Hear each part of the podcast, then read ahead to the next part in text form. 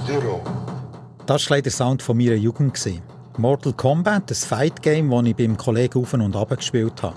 Eins gegen eins einander den Kopf einschlagen.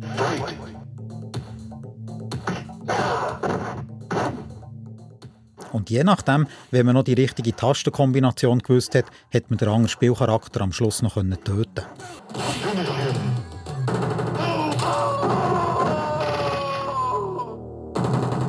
Sub-Zero wins Fatality. Am meisten habe ich aber Sportgames gespielt. Und ihr habt ihr früher auch gegamet? Oder tut ihr immer noch? Oder findet ihr es seich? Vom C64 via Amiga zum Game Boy über ein Nintendo zum Sega Mega Drive und schließlich zur Playstation. Das war mein Weg. So ab 18 habe ich aber mit dem regelmäßigen Gamen mehr oder weniger aufgehört, bis es bei den eigenen Kindern ein Thema geworden. Und jetzt bin ich wieder am Videogames spielen. Und um das dreht sich der Podcast. Input. Wer keinen Zugang hat zum Gamen, der findet hier einen. Wer gerne gamet, der kann es eh nachvollziehen und erfahrt sicher noch ein paar Hintergrundinfos. Und wer Kinder hat, Achtung, jetzt wird es ganz ehrgeizig, der weiss nach dieser Sendung, wie man mit dem Thema Gamen umgehen soll. Also, habt nach am Controller, es geht los mit Level 1 von 7. Mein Name ist Daniel Bodemann und ich gehe die ganze Sache mal nicht mit dem problematischen Mannfinger an, sondern Gamen hat auch ganz viele gute Aspekte. Aber am Anfang wollte ich mal eines der hartnäckigsten Vorurteile aus dem Weg räumen. Dafür treffe ich den Digitalexperten Guido Berger, der schon seit 18 Jahren beim SRF in diesem Bereich die Ansprechperson Nummer 1 ist. Ciao, salut. Hey, können wir schon in, in, ins äh, Studio gehen? Ja, oder? eigentlich schon. Der Guido Berger selber hat in den 80er Jahren angefangen mit Videogames. Sein Einstiegsgame war Bruce Lee.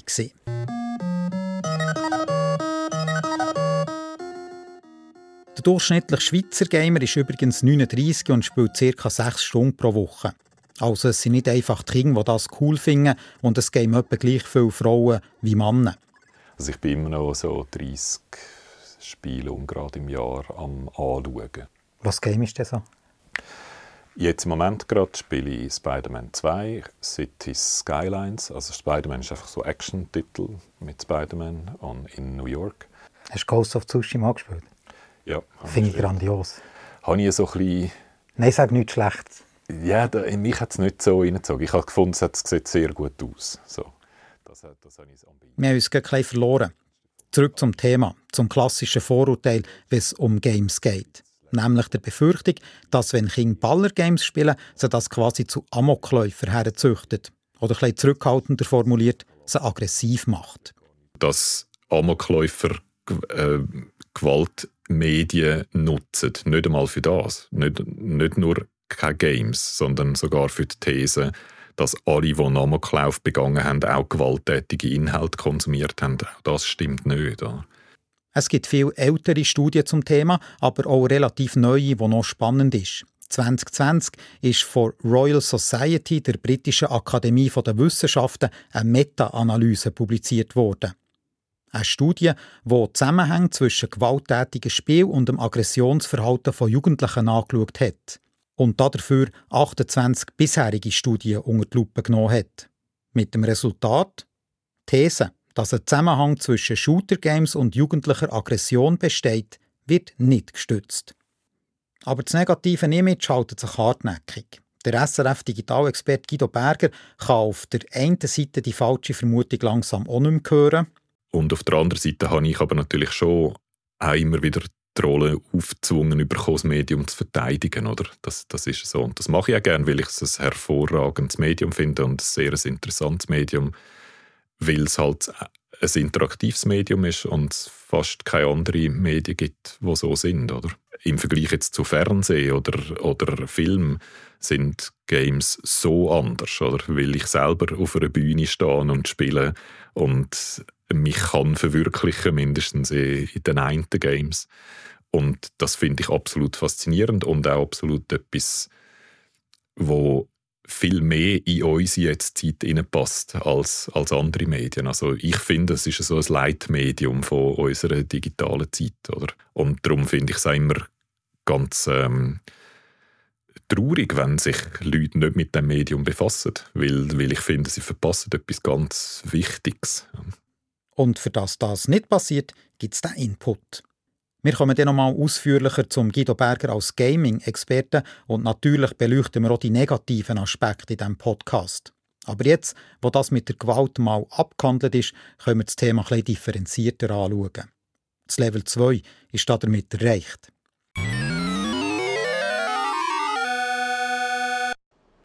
Ich suche einen Game-Shop und will mal hören, wie das heute so abläuft. Früher bin ich selber noch viel in Spielhallen gegangen, wo es Arcades, also so Videogame-Kästen hatte. Aber ich bin vor allem töckeln. So Spielhallen scheint es heute weniger zu geben. Was ich aber gefunden habe, ist das Erupt zu Bern. In Deutschschweiz, sei es nebst einem Betrieb zu Basel, scheint es der einzige Ort, der so ein öffentliches Game-Angebot hat. Ich treffe Lukas Walliser, einen ITler, der das Geschäft vor knapp drei Jahren mitgegründet hat. Du, wir haben abgemacht, oder? Ja, genau. Also, hoi, ciao. So.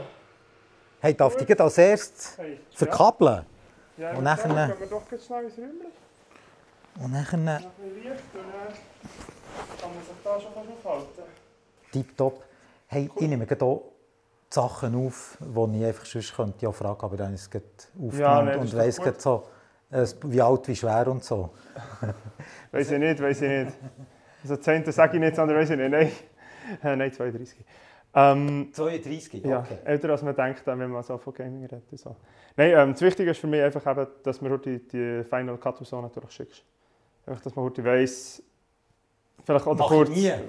gibt es eine Möglichkeit, dass man das vielleicht schnell kannst geben Die Angst, dass man das Game wieder in ein schiefes Licht drückt, ist gross. Jetzt habe ich drei, vier Artikel hier gemacht und das ist jedes Mal eine richtige Sache drunter. So, das ist kein Sport. Dabei haben wir gar nicht von Sport gesagt. Ah, das sind die, die nur daheim hocken. Das ist ja Verdummung und und und. Also ich sehr unaufgeklärt halt. Das haben wir ja hinter uns wollen lassen. Aber eben, Vorurteile sind brutal hartnäckig. Und der Lukas will mit seinem Team dagegen ankämpfen und auch ein bisschen Aufklärung betreiben. Was was ist denn grundsätzlich äh, eure Idee? Wieso ist die Spielhalle, der Spielort entstanden? Also es ist, ähm, Spielhalle ist vielleicht ein bisschen das falsche Wort, aber von der Idee her ist es ein bisschen das. Und wir probieren eigentlich sozusagen ein bisschen den Sozialaspekt des Gaming ähm, zu pushen und haben einfach gesagt, hey, ein bisschen stilvoll soll es werden. Und eben einfach halt den Kontakt herstellen mit den ganzen Gamern, mit diesen Communities, um eben können einen Link schließen, eben vielleicht auch für Eltern eine Anlaufstelle sein ähm, oder einfach für Leute, dass sie so einen Erstkontakt ein bisschen geführten können haben mit Gaming. Kann man einmal durchlaufen? Für Ja, mal wir können gut schnell durchlaufen. Ähm, ja, das ist der Gaming-Raum an sich. 20 PCs. Früher haben wir die beiden Räume Gaming gehabt. Jetzt haben wir auch den hier. Wir haben es ein bisschen konsolidiert. Wir haben gefunden, das ist ein bisschen mehr das LAN-Feeling, eben LAN-Party. An diesem Abend hocken drei Jugendliche am PC und spielen Counter-Strike und zwei junge Frauen, die Valorant spielen. Beides Shooter-Games. Wie, wie sieht es aus? Wer kommt hauptsächlich zu euch? Oder wenn man wieder zum Klischee kommt, kommt ähm, dann kommt irgendwie der, der versiffte ähm, 30-Jährige, der hier irgendwo am äh, Kompi hockt. Aber was sagt ihr so, es Klientel? Also das ist natürlich komplett das Gegenteil von dem, was kommt. Weil das, was man jetzt würde sagen, wirklich Klischee, Klischee, Klischee, was meistens auch nicht stimmt. Ähm, es gibt Ausnahmen natürlich, aber das sind genau die, die nicht daher kommen, weil die bleiben daheim, die zocken von daheim aus. Ähm, nein, wir haben sehr häufig eben Leute, die einfach am Feierabend mal kommen oder so, so ein bisschen Gelegenheitsspieler haben wir. Die, die jetzt halt ähm, ein bisschen weniger Zeit haben zum Gamen, früher mega viel gegamet haben oder so und jetzt sagen, hey, so zwischendurch müssen wir mal wieder eine Runde das oder das spielen mit den Kollegen und dann machen sie ab. Das ist so der Standard. Die meisten Leute, die heute rum sind, spielen Kartenspiele und nicht Videogames. Für 6,50 könnte man zum Beispiel einen Game-PC für eine Stunde brauchen oder für 13 Stutz eine Lounge für vier Personen mit einer Spielkonsole mieten. Wir haben es dann auch gerade am, Fre äh, am Samstag haben wir das Mortal Töckeli. Kombat? Ja, das sind, das sind ist Arcades, aber- ja. Shit, das habe ich abgespielt. OG, ja, nein, das ist, aber es ist schon geil. Ich war kurz abgelenkt. gewesen. Gastronomie, erzählt der Lukas Walliser weiter, sei das Rückgrat vor Game Lounge. Und das Game quasi das Liebhaberprojekt, das aber auch zu funktionieren scheint. Ja, äh, was, was siehst du persönlich im, im Game? Wir haben das negative äh, Klischee ist gerade von, von Anfang gekommen. Äh, siehst du andere problematische Aspekte oder eben auch positive? Also ich persönlich bin ein mega Verfechter von den positiven Aspekten. Ich habe auch das Gefühl, mich selber betrifft es extrem. Ich habe das bekannteste böse Spiel immer gespielt, ich World of Warcraft gespielt, jahrelang. Ähm, sehr, sehr, sehr aktiv. Ähm, ich habe dort eine Gilde aufgebaut, wie man so sagt, eine Gruppe von Spielern. Mit dieser Gruppe ist er raiden, also plündern. Und so verspielt oder kriegerisch, wie es tönt, das hat auch einen Nutzen für das sogenannte richtige Leben. Ich brauche das in meinen Bewerbungsgesprächen, Unterlagen, überall. Ich tue das überall rein und ich finde, es ist mega interessant bei diesem Spiel, wie viel man daraus lernt. Ähm, ich, ich, sage es am liebsten so, es ist so ein wie eine Firma führen mit Leuten, die keinen Lohn haben, die nicht müssen da sein müssen, die aber trotzdem immer da sind und es funktioniert gleich. Das heisst, du hast eigentlich eine Leadership-Person oder mehrere, die ähm, eben wirklich Skills aufbaut, die im realen Leben natürlich mega wertvoll sind, aber in einem Setting, wo du erstens nicht geschützt bist, weil die Leute haben den Schutz vom Internet, das heisst, die sind sehr transparent, sehr offen, sehr direkt häufig. Du kannst ja nicht aufstehen und sagen, hey, sorry, geht gar nicht. Nein, du weißt ja nicht mal, wer das ist. Das heisst, es kommt meistens sehr ungefiltert. Es gibt durchaus eine Reihe von positiven Aspekten beim Gamen. Da ist zuerst einmal der Spass am Spiel, die Glückshormone, die Games gezielt hervorrufen Aber auch die sozialen Kontakte, die nicht zwingend in so einer Game Lounge müssen sein sondern wo man heutzutage ja einfach online über das Mikrofon daheim von Konsole aus pflegen kann. Viel gamen auch zum Entspannen, Stress abbauen. Wie wenn du Serien schauen und einschalten zum Abschalten. Beim Gamen muss man aber noch aktiver sein. Vielfach wird auch der Durchhaltewille gestärkt und Selbstvertrauen. Und nicht zuletzt die kognitiven Fähigkeiten. Stupid geht also anders. Aber logisch gibt es auch bei den Games eine riesige Bandbreite, was den welchen Bereich am meisten anspricht. Die Spiele werden immer besser, immer ähm, näher an Realität. Ja. Wenn wir irgendwann irgendwie Virtual Reality mit Grafik haben, die wir jetzt haben in Games, kann es auch sein, dass Leute irgendwann einfach ein bisschen die Realität aus den Augen verlieren. Das kann dann ein Thema werden. Da kann ich mir schon vorstellen, dass es kann problematisch sein kann, wenn du zu lange näher dort drin bist. Aber jetzt wird es spannend. Meinst du nicht, das ist quasi nachher wieder auf die Zeit übertragen, das gleiche Problem, genau. wie wir jetzt sehen und, und immer wieder? Oder meinst du, es wird wirklich gefährlich? Ich weiß es nicht, aber ich habe das Gefühl, es ist vom Körper her, was mit dem Menschen macht, könnte es schon noch mehr Auswirkungen haben. Das sind wir zwei und, und sagen der nächsten Generation, du, genau. wir haben früher noch normal ja. Leute erschossen. Spiel mal normal, ja. Spiel mal normal und du jetzt in deinem 3D-Ding mit der Brille. Es geht immer weiter. Hey cool, merci vielmals. Okay.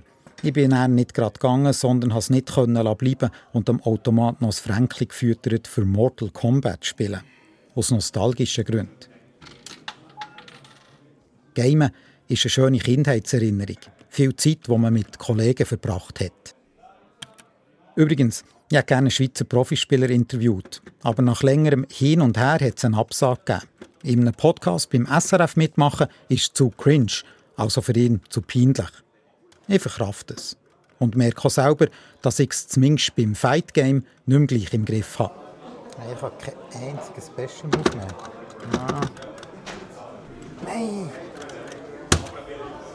Der Sack. Der Lukas hat mir aber noch einen Kontakt mit auf den Weg gegeben von einem, der mit dem Game ein Geschäft aufgebaut hat. Das war übrigens kein Geräusch aus einem Spiel, sondern der Zug. Ich mache mich auf den Weg auf Alten. Die meisten gehen ja auf dem Handy, also zum Beispiel beim Pendeln im Zug. Rund zwei Drittel von allen, die spielen, spielen auf dem Mobile. Das ist hingegen nicht mein Ding. Game ist für mich auf einer Konsole mit einem Controller. Aber da gibt es verschiedenste Lager und Ansichten. Klar ist nur, die Game-Community ist riesig. Laut der Online-Statistikplattform Statista hat die Gaming-Industrie 2022 geschätzt weltweit um die 347 Milliarden US-Dollar umgesetzt. 347 Milliarden. Das ist krass viel.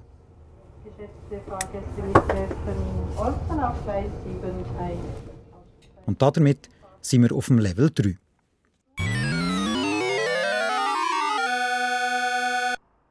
Ich bin beim Manuel Oberholzer angekommen. Er hat eine Marketingagentur mitgegründet, die sich auf Gaming spezialisiert hat.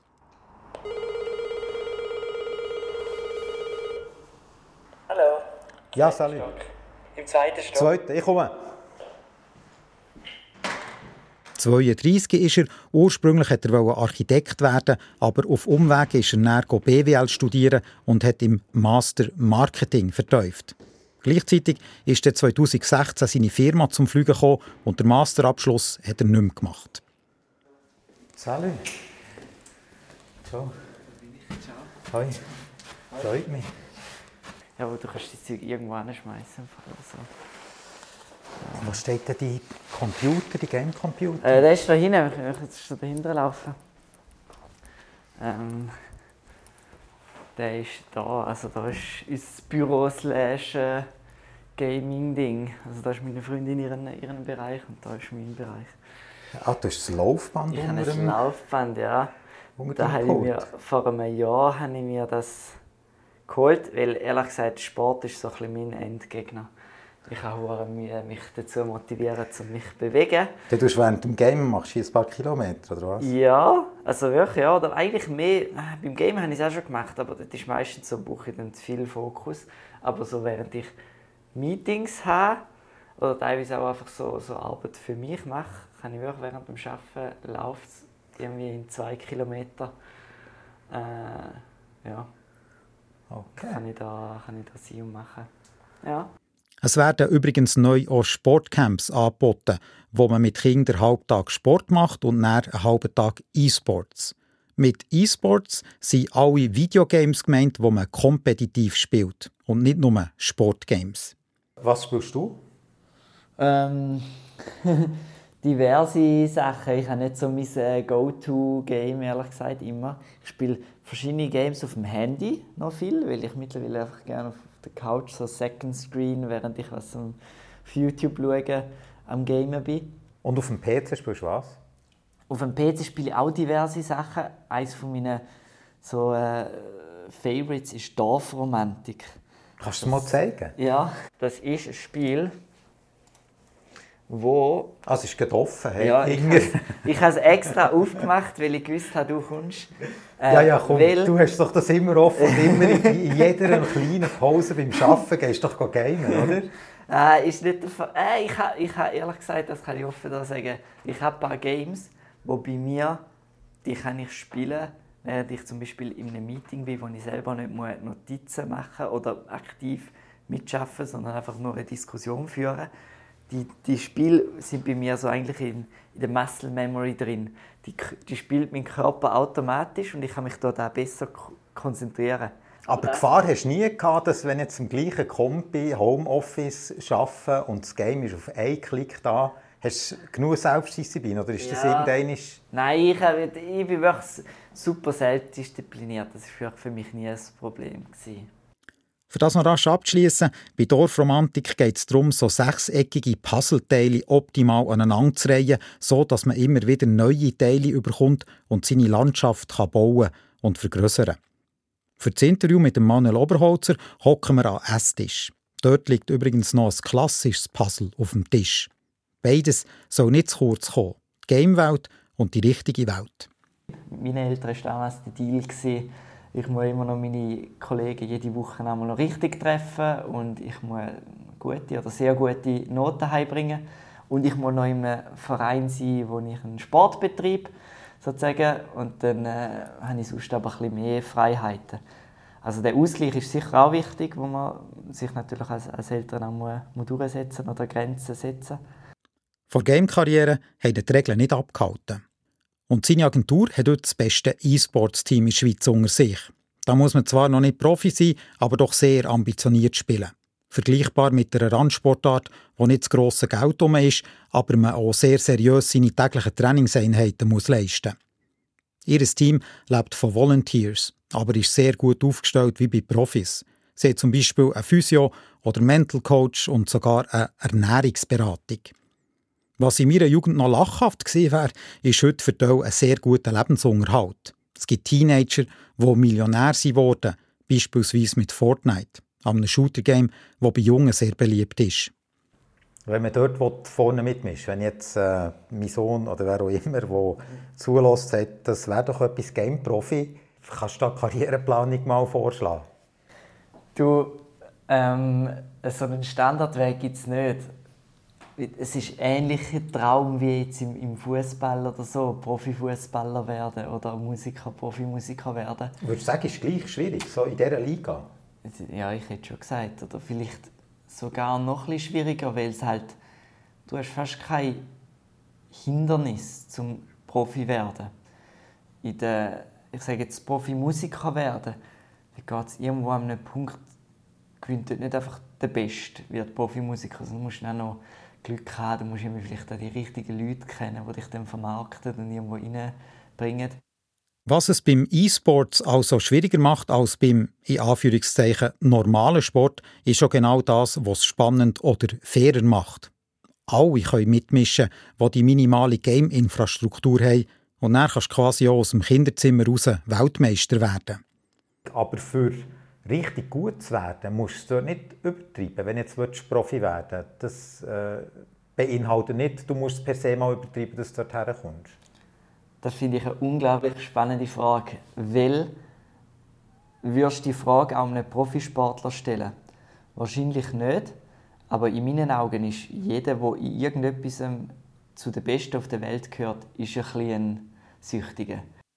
Von der ganzen Game-Community spielen um die 5% wettkampfmässig. Und die 5% sind vor allem männlich.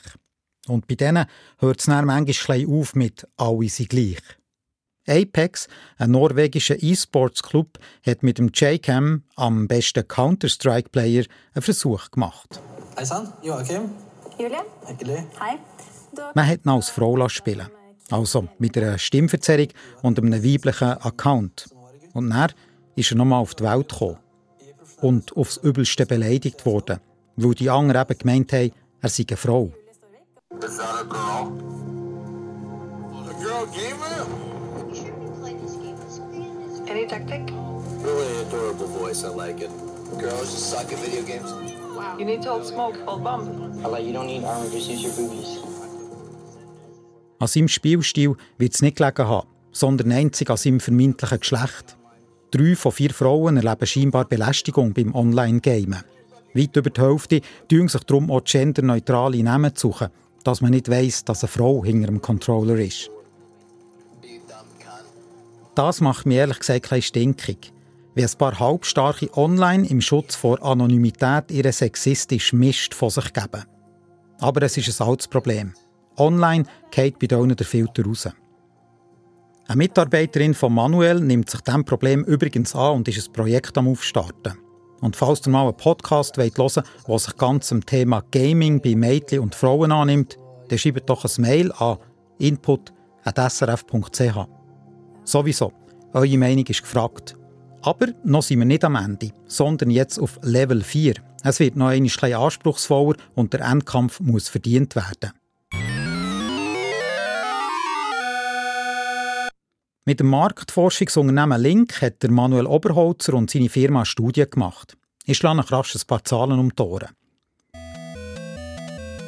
Sechs von zehn Leuten in der Schweiz zwischen 15 und 79 spielen mindestens einmal pro Woche ein Videogame. Durchschnittlich wird sechs Stunden pro Woche gespielt. Die Core Gamers, also die, die es ein bisschen regelmäßiger spielen, nämlich mindestens zweimal pro Woche, die bringen es auf 10 Stunden.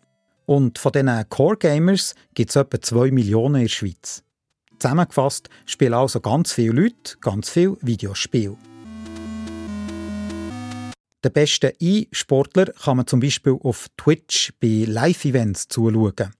Ich kann mit dem nichts anfangen. Wenn schon selber machen und nicht anderen zuschauen. Aber ich gebe mir mal so ein Event und schalte bei Fortnite bei Rival Rock Series ein.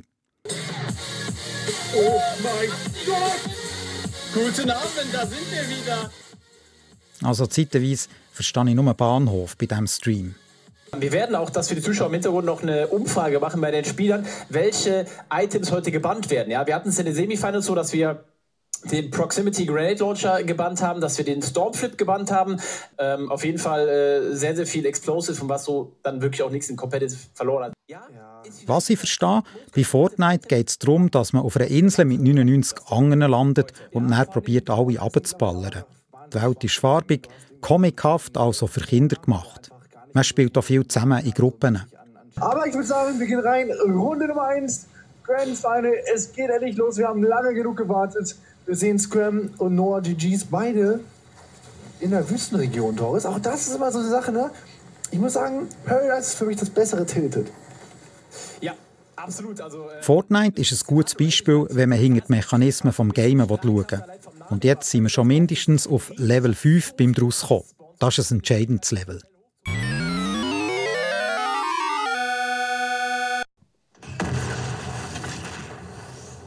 Die Vermarktung muss stimmen. Fortnite hat das unter anderem mit dem Big Bang Event gemacht. Zu einem bestimmten Termin wird die neue Season lanciert mit neuen Features, neuen Skins. Wenn das jetzt auch ein nach Kuderwelt stöhnt hat, dann sage ich es noch so. Die Gamewelt wird ein aufgefrischt, dass sie spannend bleibt.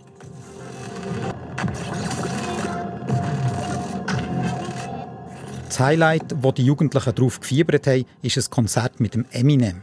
Also er taucht digital im Fortnite-Stil auf beim Big Bang Event und performt kurz.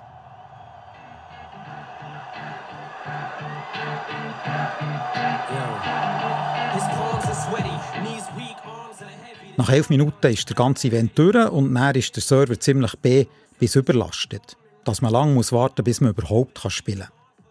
Der Clou an Sache und am Fortnite-Game, es ist gratis.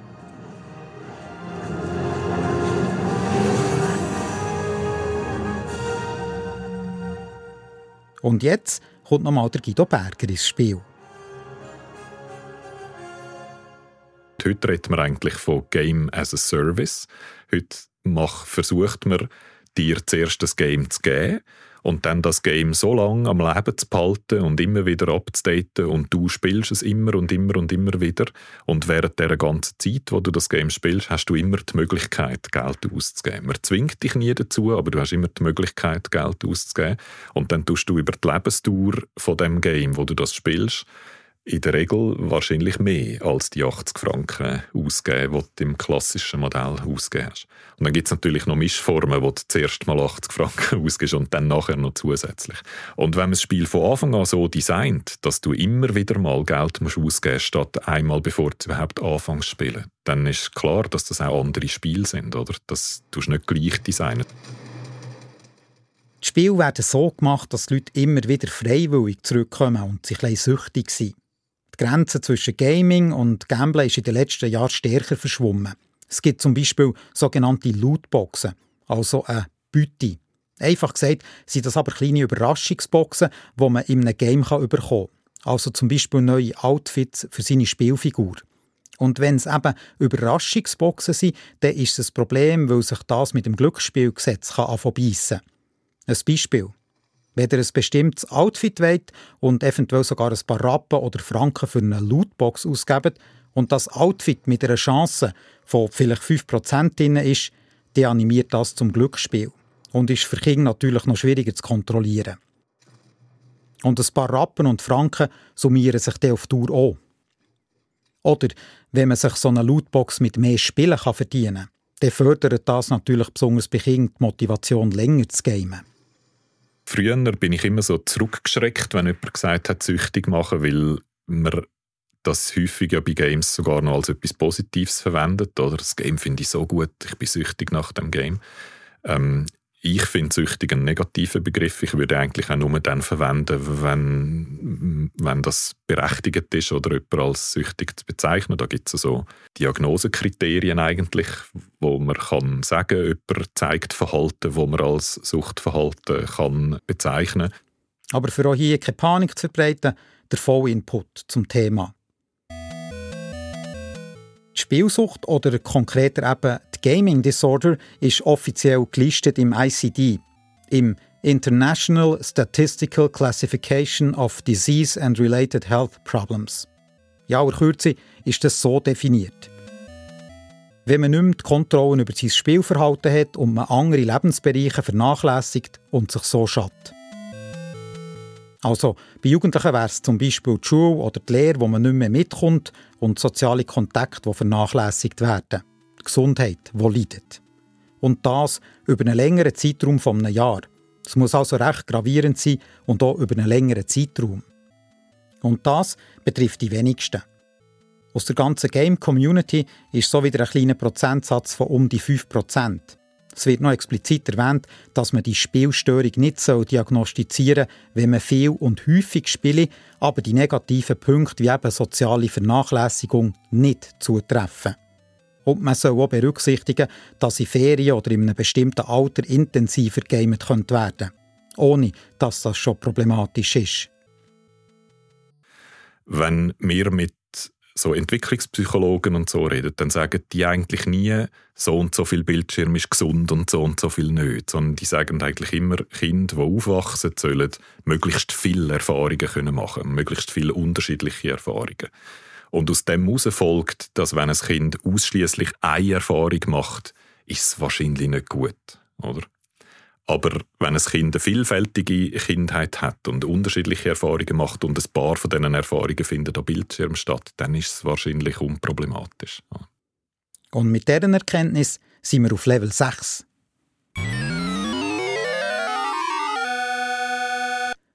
Es ist ein neues Gesetz zum Jugendschutz im Bereich Film und Videospiel verabschiedet worden. Und das tritt 2024 schrittweise in Kraft.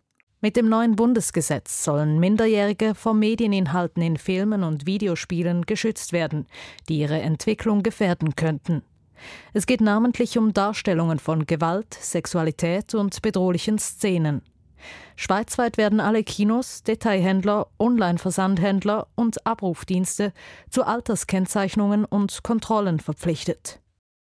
Der kleine Haken an Sache. Gaming mit Filmen vergleichen ist nicht ganz einfach.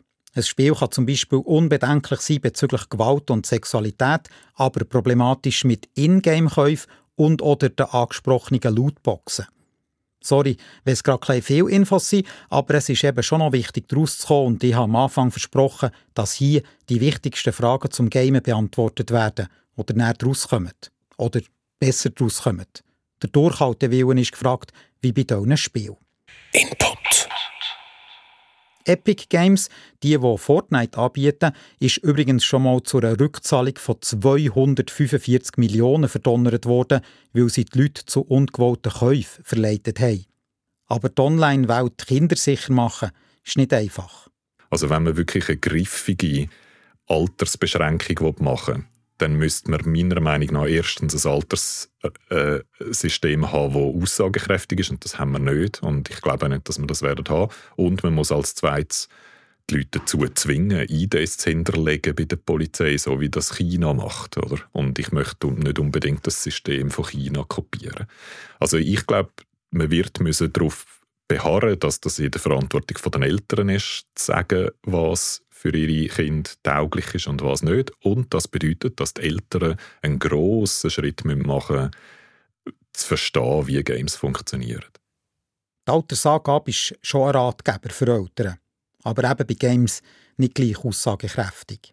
Ich hätte ja gerne bei einer anderen Familie reingelassen, wie es beim Thema Gamen so tönt.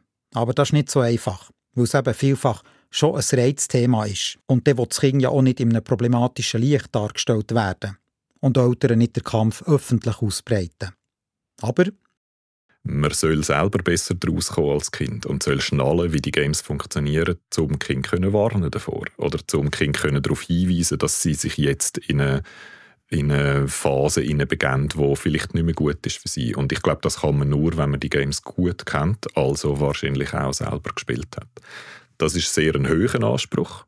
Und der ein weniger hohe Anspruch ist, dass man sich einfach viel mehr mit dem Medium auseinandersetzt und wenigstens darüber liest und zuschaut und mit dem Kind diskutiert, um so vielleicht auch noch ein bisschen besser zu verstehen, wie die Games funktionieren und wie so Mechanismen zupacken und nicht mehr loslösen. Und einen Familienaccount einrichten wäre auch, auch gut, wenn ihr den noch nicht habt. Nicht, dass sich das Kind bei einem Hersteller registriert und sich älter macht oder selber seine Freigaben verwalten kann sondern dass die Erwachsenen den Überblick haben. Und sicher auch keine Kreditkarten hinterlegen. Ihr merkt, wir kommen langsam bei den konkreten Tipps an und sind schon fast beim finalen Level. Aber ich will dem Thema noch rasch einmal die Schwere nehmen. Auch wenn es auch mit vielen Kindern einen Kampf ums Game gibt, das Problem ist nicht immer so groß und gravierend, wie man es aus der Distanz meinen könnte. Oder wie viele Erwachsene haben einen Job, wo sie den ganzen Tag vor dem Kompi sind. Oder hängen selber nicht gerade wenig am Handy. Und was ich dann noch würde dazufügen, ich bin ein großer Freund von Zeit verdoppeln. Oder ich finde, man muss auch Freiräume haben, wo man machen kann, was man will und wo das, was man macht, keinen Sinn hat und einfach äh, abgespülte Zeit war. Und Games können das sehr gut erfüllen, aber wie andere Medien auch. Oder? In meiner Jugend war das der Fernseher und da hat man auf gar keinen Fall zu viel Fernsehen schauen. Ähm, also die Sorge der Eltern, dass die Kinder ihre Zeit verdoppeln und nicht zu guten Erwachsenen anwachsen, die ist so alt wie Eltern und Kinder. Und jetzt sind wir beim finalen Level von diesem Podcast, beim Level 7. Ich hocke mit meinem Sohn her und spiele Fortnite. Am besten gehe ich auf meinen Account, oder? Ja. Jetzt gibt es noch die letzten ergänzenden Tipps nach dieser Reise durch die Gaming-Community. Was ist für was jetzt hier bei denen noch? Sag nochmal. Äh, R2 zielen, R2 schießen, Waffen wechseln, aufsammeln, kumpen, bauen. Tut auch die positiven Aspekte vom Gamen nicht ignorieren. Besonders wenn es eurem Kind wichtig ist. Verständnis hilft auch beim Aushandeln von Regeln. Wenn ich persönlich die Wahl habe, ob meine Kinder passiv etwas schauen oder aktiv etwas gamen, dann bin ich fürs Gamen. Aber lieber auf der Konsole, wo man mitschauen kann und nicht auf dem Handy, wo jederzeit zugänglich ist. Nein, du musst auf... No, rundum, Ali, rundum, rundum, Ali. Rundum, das will ich machen. Die, Nein, gib mir eine. Knarre. Okay. Nein, weg hier. Wie lange kann man pro Tag spielen? Eine fixe Stundenangabe gibt es nicht.